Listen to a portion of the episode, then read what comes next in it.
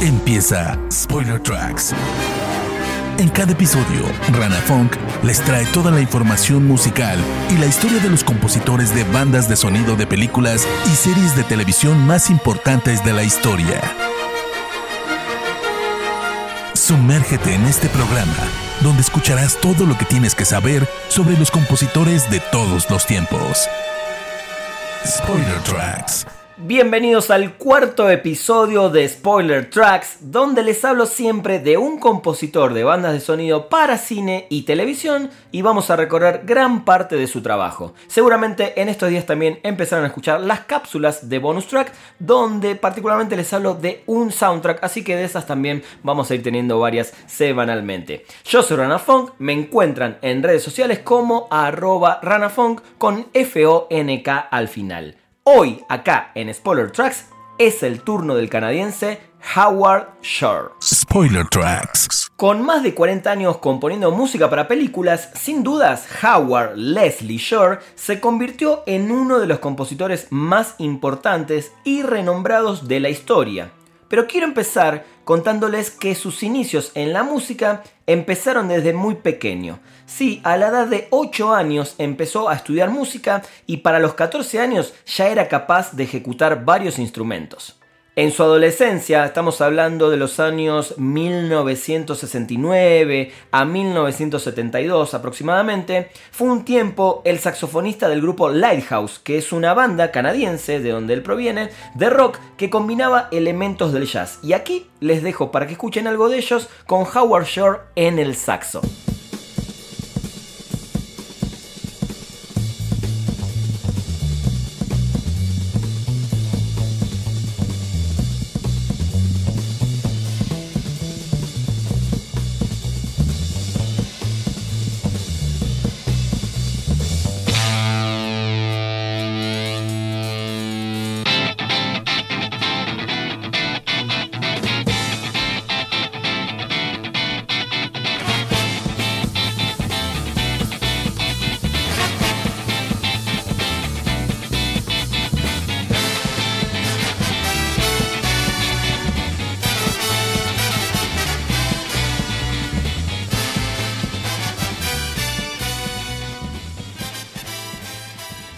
1970, Howard Shore se convirtió en el director musical de Lorne Michaels, quien fue el creador y productor del famoso programa Saturday Night Live. Así fue como cinco años después se convirtió en el director musical del programa, que como todos saben es uno de los más importantes de la historia de la televisión. ¿Quién no habrá visto eh, algún que otro episodio de Saturday Night Live alguna vez en su vida? Eh, allí tuvo algunos sketches eh, musicales como Howard Shore and His Old Nurse Band y se hizo muy amigo de los comediantes John Belushi y Dan Aykroyd con quienes compartió muy buenos momentos musicales y a los cuales se dice que él les sugirió el nombre de The Blues Brothers que finalmente estos dos eh, actores, comediantes y músicos tomaron. En 1978 llega el primer trabajo de Shore para una película y fue para un thriller de muy bajo presupuesto llamado I Miss You, Hugs and Kisses del director Murray Markovitz, del cual por más en serio les juro que busqué y busqué, no encontré la música original, eh, solo encontré el tráiler de la película donde apenas podemos apreciar un poquito de la música de Howard Shore y no quiero dejar de compartirlo en este momento con ustedes. Crushing, her husband, was charged with the murder and later released on a $100,000 bond. Why would I want to kill her when, obviously, divorce is, is the sensible way out? All she is is a money-grubbing little nothing. It's not 24, it's $27,000 with all the extras, you know. Goddamn little whore. I just don't give a shit. You were once the best friend. Al año siguiente, en 1979, llega la primera de 16 colaboraciones al día de hoy con el director David Cronenberg. Este es uno de mis directores favoritos. Otro canadiense al que conoció en sus tiempos libres de Saturday Night Live. El compositor se encargó de todas las bandas sonoras de las películas del director, con excepción de una, ¿eh? que fue The Dead Zone en el año 1983. Así que durante un ratito me voy a centrar en estas colaboraciones y luego, eh, siguiendo el programa, les voy a contar obviamente de las otras composiciones de Howard Shore en el mundo del cine. Spoiler Tracks. Cronenberg le dio a Shore una gran libertad creativa desde el principio, lo que le permitió al compositor adoptar un enfoque muy diferente con cada una de sus colaboraciones. Dice Howard Shore que esta habilidad para experimentar al comienzo de su carrera como anotador de bandas sonoras lo ayudó a formarse como compositor. Escuchemos un poco de la banda sonora de The Brood, que es la primera de esta larga mancuerna entre el director y el compositor, donde claramente ya escuchamos este ambiente terrorífico donde predominan las cuerdas, sobre todo los violines en la música de Howard Shore y las películas de David Cronenberg.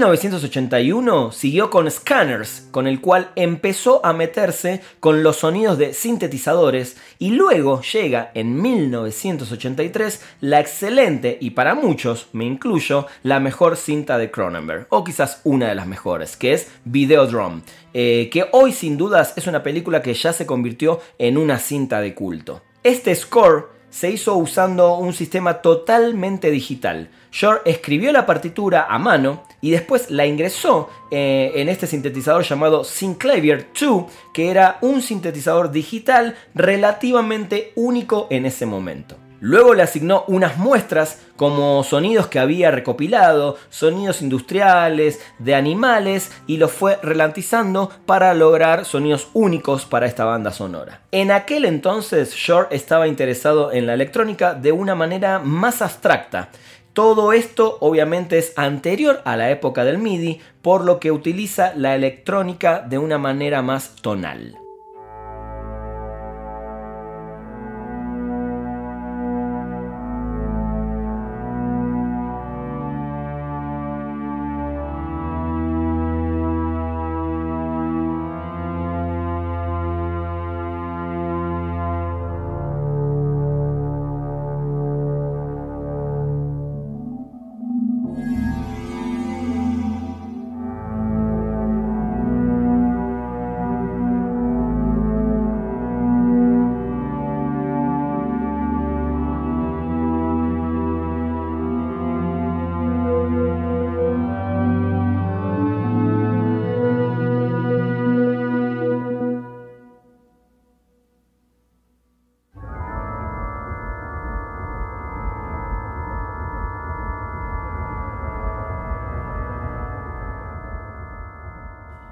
En 1986 llega el turno de La Mosca, la película de mayor éxito comercial en la carrera del director Cronenberg y la primera película, entre comillas, importante comercialmente hablando en la carrera de Howard Shore. Definitivamente una película que le cambió la vida y el panorama al resto de su carrera. Aunque la película contiene algunas de las imágenes más monstruosas y perturbadoras hasta ese momento eh, que se vean visto en el cine, Shore musicaliza eh, la cinta con mucha sensibilidad y la aborda más como una tragedia. La música es oscura, pero las texturas orquestales son abiertas y temáticas y de repente son como más elegantes, lo que permite de alguna manera que el público vea a este protagonista eh, de la película no como un personaje a quien tenerle miedo, sino un personaje con el cual compadecerse y hasta llorar, ¿no? Si recuerdan bien esta historia de esta máquina de transposición, ¿no? De, de meterse y salir en otro lado, al que este personaje se mete, se mete una mosca en uno de sus momentos de este experimento y él empieza al tiempo a deformarse y a transformarse en una mosca humana.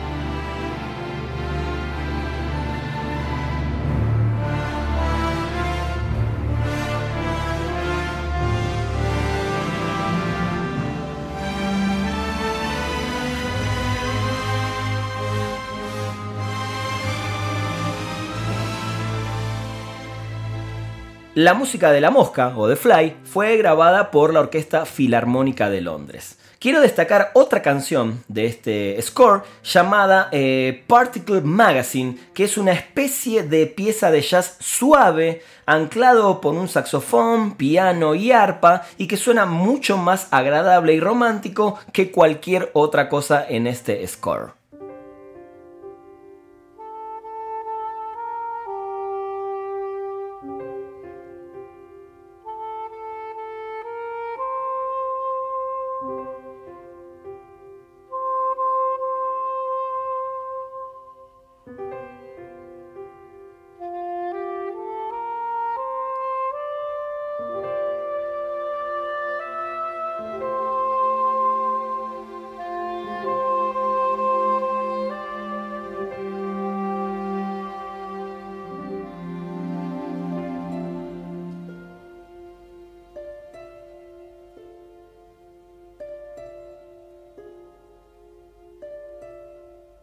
En 1988, Shore realizó la música de Dead Ringers, para la cual el compositor dijo que fue una película donde todos los elementos realmente se unieron hermosamente.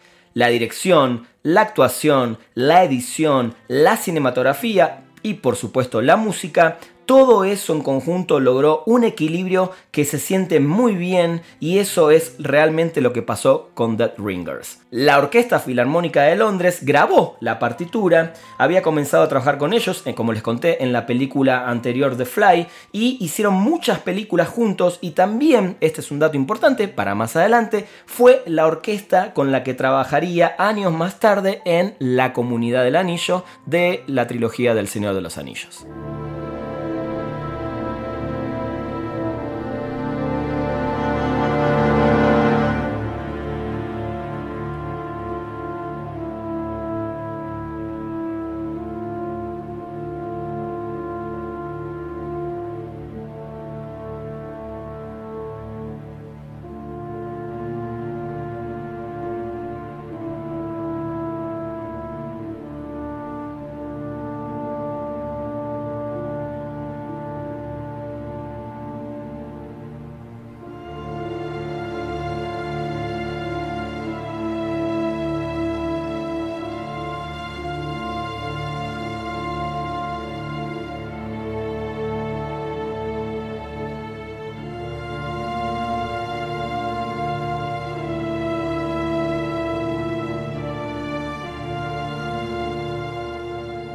Luego llega para mí una de las colaboraciones más interesantes y que particularmente y personalmente yo más disfruté, porque Howard Shore junto al saxofonista eh, de jazz Ornette Coleman realizan la banda sonora de la película Naked Lunch. Sobre esta experiencia Shore cuenta lo siguiente.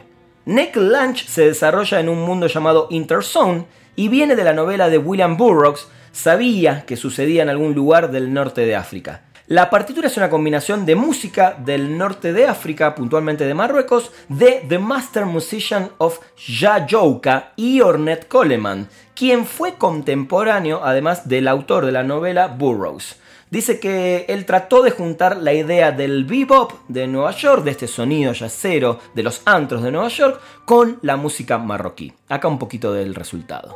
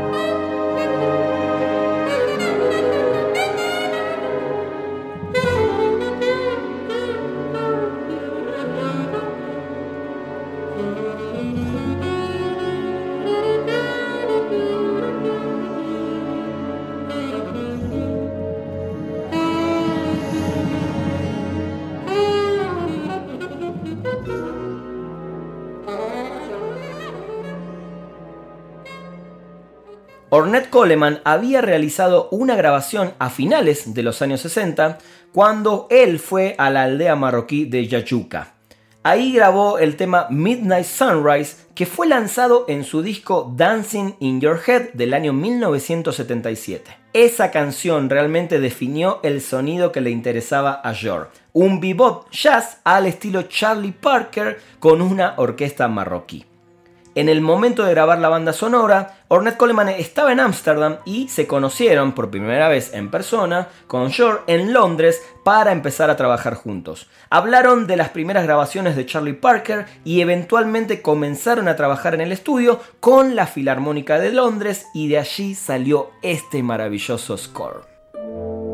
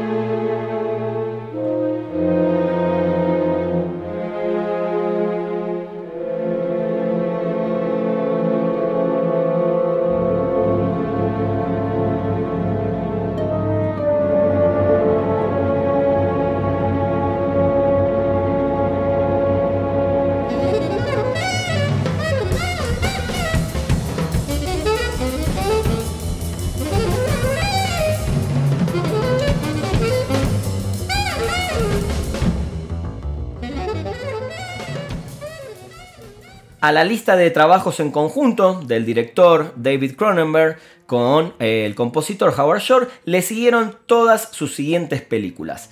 En Butterfly, Crash, Existence, Spider, A Story of Violence, Eastern Promises, A Dangerous Method, Cosmopolis y Maps to the Stars. Para finalizar con los trabajos de esta gran dupla, me quiero detener un ratito en otra película que también es de mis favoritas del director, eh, en la que actúa y protagoniza eh, Vigo Mortensen, que es Promesas del Este. Quizás esta es una de las películas diría, más accesibles de Cronenberg. Recordemos que las otras son para un público mucho más de nicho, eh, con este tema de los humanos, eh, la modificación de sus cuerpos, etc. Y también considero que presenta una de las partituras más accesibles de Howard Shore hechas para este director. Esto obviamente no significa que baje la calidad, al contrario, este score es un hermoso esfuerzo de calidad significativa. Los primeros 10 minutos son magníficos y podemos escuchar unos solos de violines realmente exquisitos.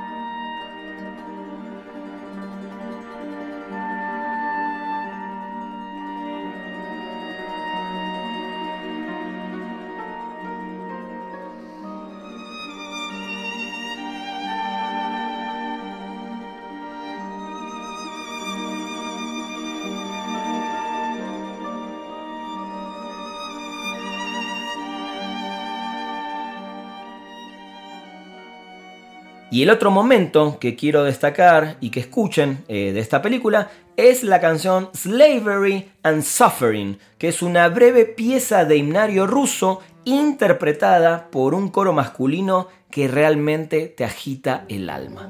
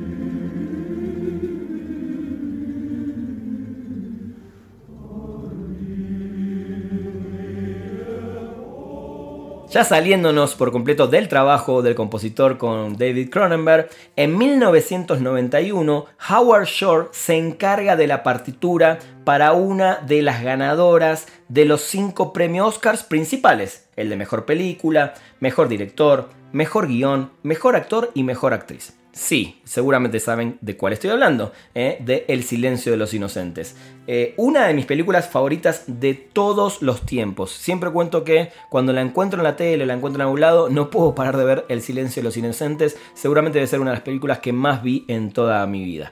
Y el trabajo, la realidad es que el trabajo que realizó Shore es impresionante. Son de esas eh, partituras que van perfectamente con cada situación de miedo, de suspenso y, de thriller que ocurre, como algunos recuerdan, si no la vieron por favor, háganse el favor de verla urgente, eh, ocurre alrededor de estos dos asesinos seriales tan particulares. ¿eh? Uno es Hannibal Lecter, con una actuación sublime de Anthony Hopkins, de hecho creo que es la actuación de menos minutos en pantalla que se termina llevando un Oscar a Mejor Actor, y la detective Clarice Sterling, interpretada por una magnífica Jodie Foster. Shore centra básicamente toda la partitura en torno al tema para Clarice. ¿eh? Le da una identidad versátil introducida muy rápidamente en los títulos principales de la película, con instrumentos de viento de madera, antes de pasar a las cuerdas por el resto de la canción. El tema de Clarice regresa de alguna forma, ya sea totalmente interpretado o en fragmentos en casi todas las pistas del álbum lo que consolida completamente que esta es su historia, ¿eh? la historia de Clarice, principalmente a través de la música de una manera experta.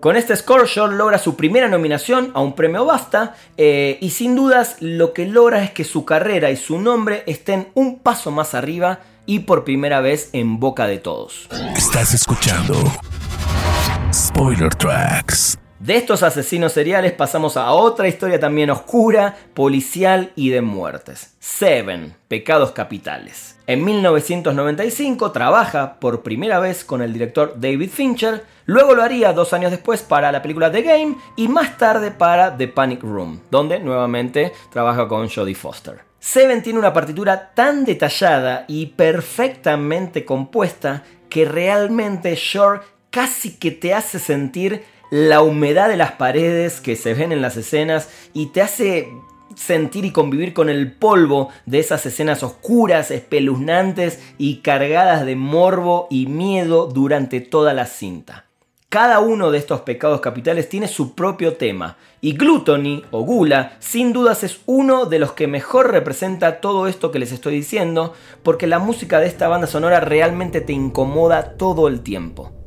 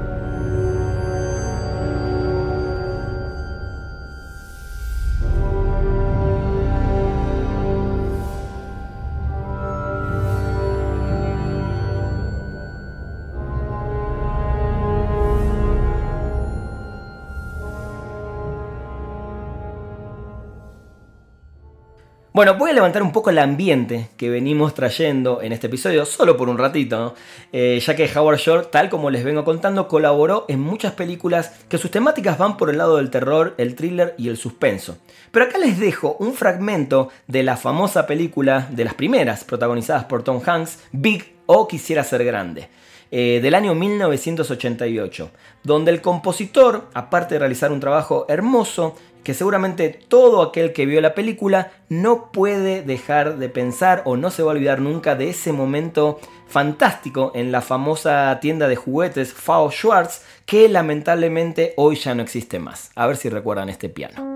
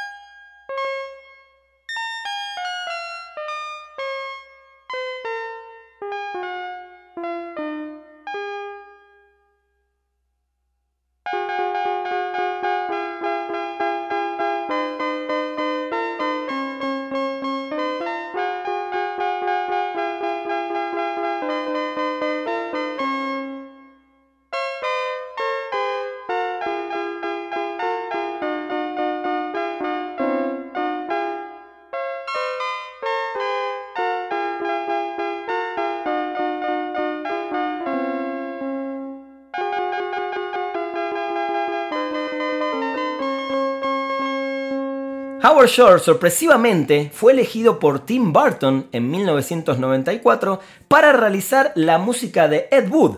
Y digo sorpresivamente porque el director venía trabajando con Danny Elfman todas sus películas anteriores y debido a algunos roces en los últimos trabajos, se dicen especialmente que en Nightmare Before Christmas no se pusieron de acuerdo en algunas cosas, esta vez Shore fue el encargado de musicalizar la que para muchos es la mejor película del director, como dije antes, Ed Wood. Si bien Short todavía estaba a muchos años del verdadero reconocimiento general por su trabajo en El Señor de los Anillos, ya había demostrado una versatilidad y una inteligencia realizando música de películas de suspenso y de drama típicamente mórbidas, que coincidía en este caso perfecto con el estilo de Burton y era ideal para esta banda sonora.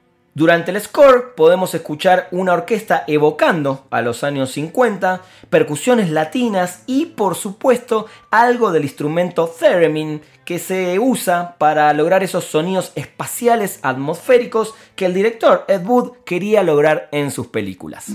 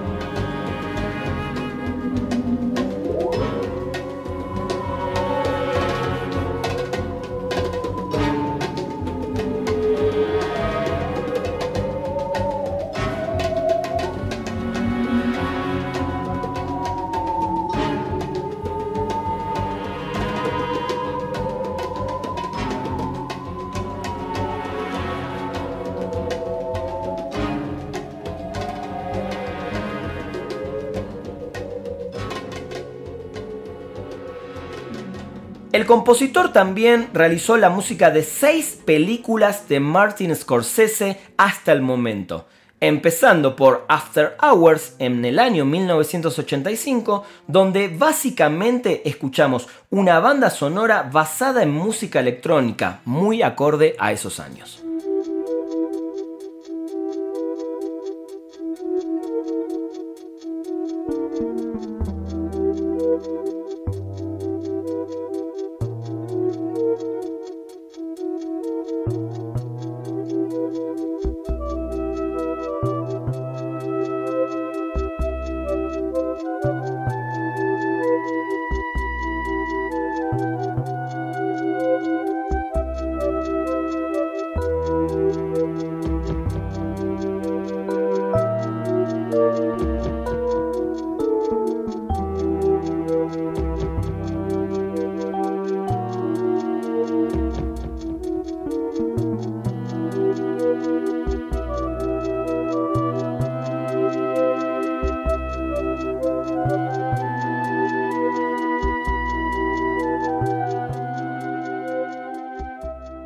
En 1990 realizó la música del corto Made in Milan, en 2002 Pandillas de Nueva York, en 2004 El Aviador, por el cual ganó un Globo de Oro y el Critics Choice Award a Mejor Banda Sonora. Y de ahí quiero que escuchemos el tema que abre ese disco, Icarus.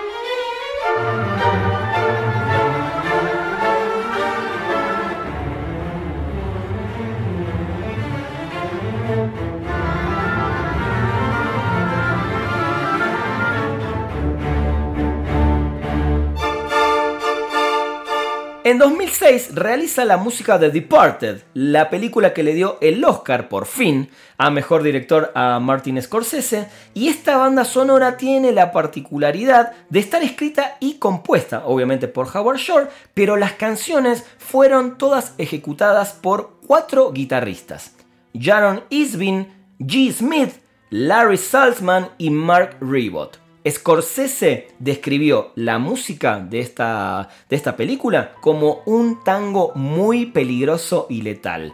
Nunca más de acuerdo con Martin Scorsese para esta clasificación de la música de Shore para su película. Y de esta banda sonora les quiero poner la canción Cops or Criminals.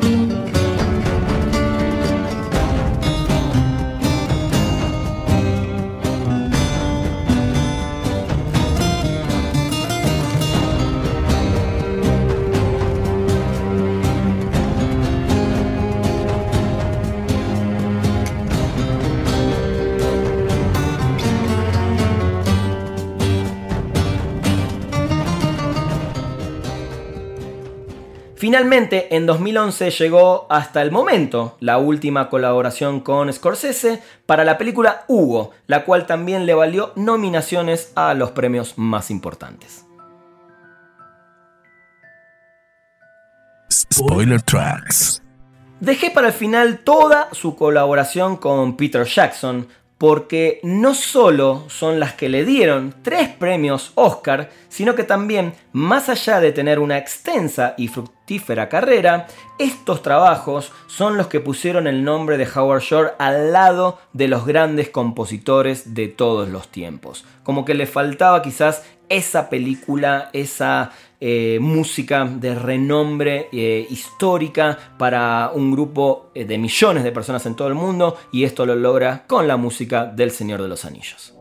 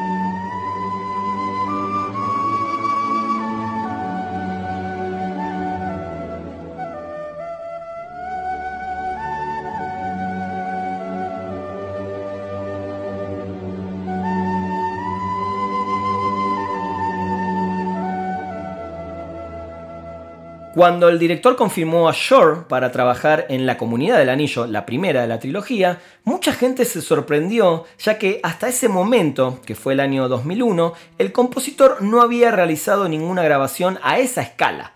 Pero rápidamente despejó todas las dudas una vez que todos vimos la película y esa banda de sonido se quedó para siempre grabada en nuestros corazones.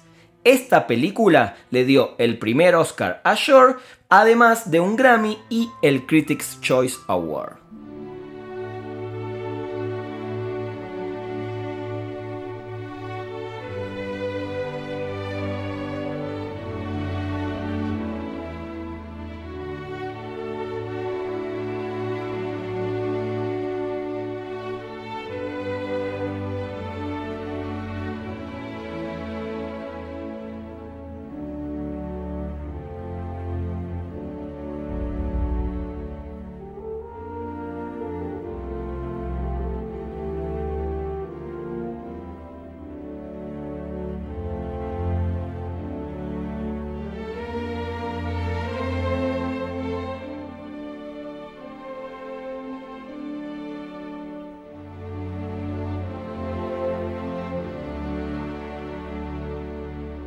Howard Shore dijo lo siguiente.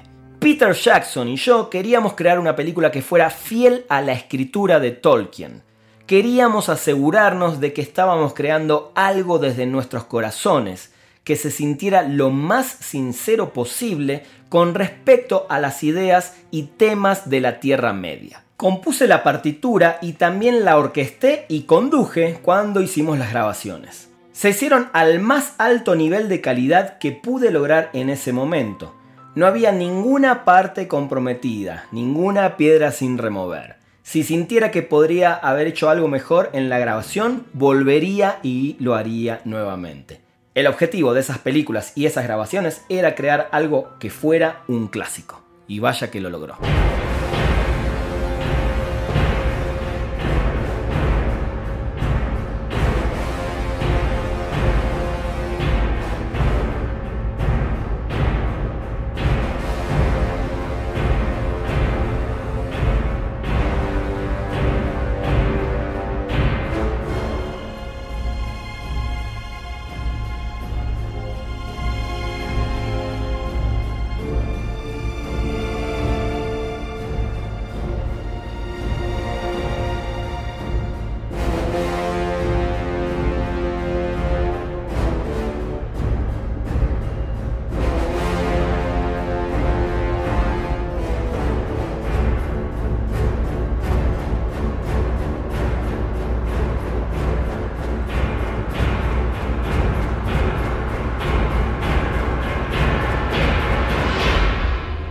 Las dos torres pasó algo extraño. El score de Shore no se consideró elegible para su presentación a la academia debido a una nueva regla en ese momento que no permitía la presentación de bandas sonoras que contenían temas del trabajo anterior. Sin embargo, la implementación de este cambio de regla se pospuso posteriormente, lo que significa que el score siguió siendo elegible, pero lo dejaron afuera de la premiación ese año.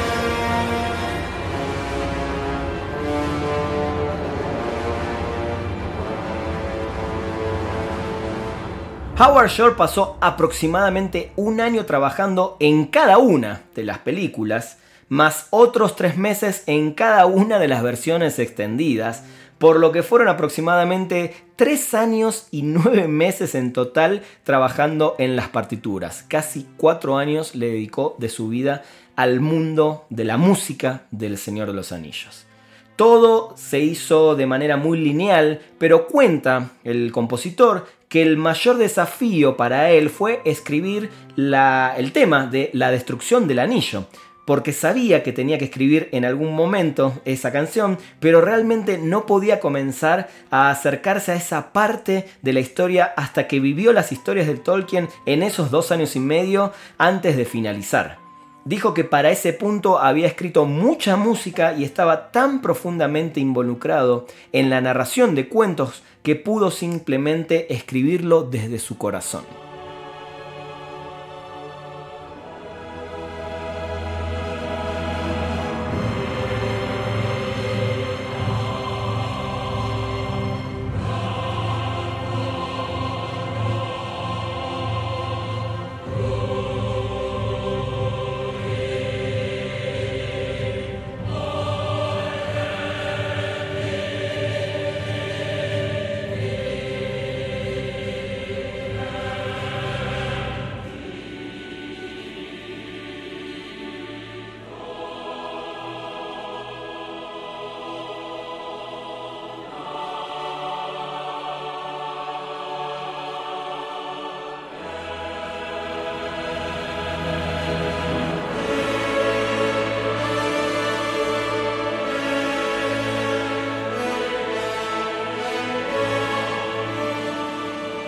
El Retorno del Rey también coescribió la canción por la que ganó otro premio Oscar, eh, también un Grammy y también el Globo de Oro, y que fue coescrita e interpretada por la famosa cantante Annie Lennox. Esto es Into the West.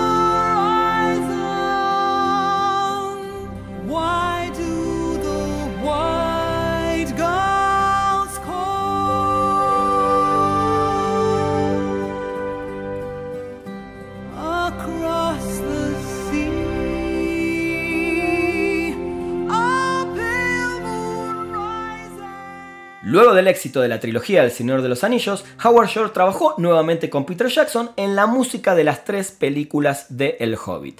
Había iniciado su trabajo para la película King Kong, la versión de Peter Jackson, pero no, el director no estaba muy contento con el trabajo y finalmente se salió de ese proyecto. Spoiler Tracks. Quizás algunos deben estar diciendo, Rana, te olvidaste de High Fidelity, pero no, claro que no. ¿Eh? ¿eh? cómo me podría olvidar yo de la película de alta fidelidad? Eh, a pesar de que en High Fidelity lo que más relevancia tiene es el soundtrack, las canciones elegidas de varios artistas, por la historia, por los personajes y por estar casi basada en una tienda de discos, la música original estuvo a cargo de Howard Shore, así que acá les dejo algo de su composición de, de los créditos finales para la película de Stephen Frears.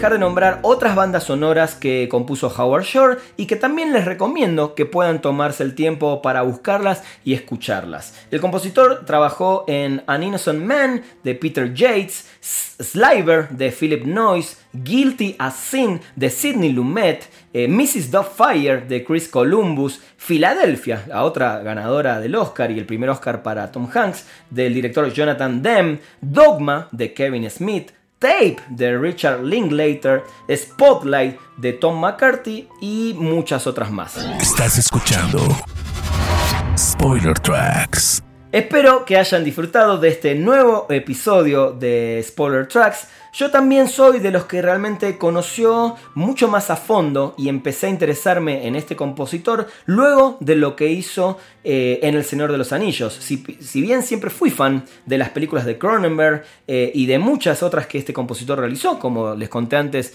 eh, El Silencio de los Inocentes, nunca realmente le había prestado particular atención al encargado detrás de la música de estas películas. Así que nada, espero que algunos de ustedes que aún no se habían sumergido en el mundo de Howard Shore, luego de escuchar este episodio, puedan hacerlo y disfrutarlo aún más. Yo soy Rana Fong, gracias por estar y los espero en el próximo episodio de Spoiler Tracks.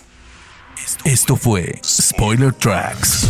Los esperamos en el próximo episodio con más información y la música de los mejores compositores de bandas de sonido de películas y series de televisión de la historia. Spoiler Tracks.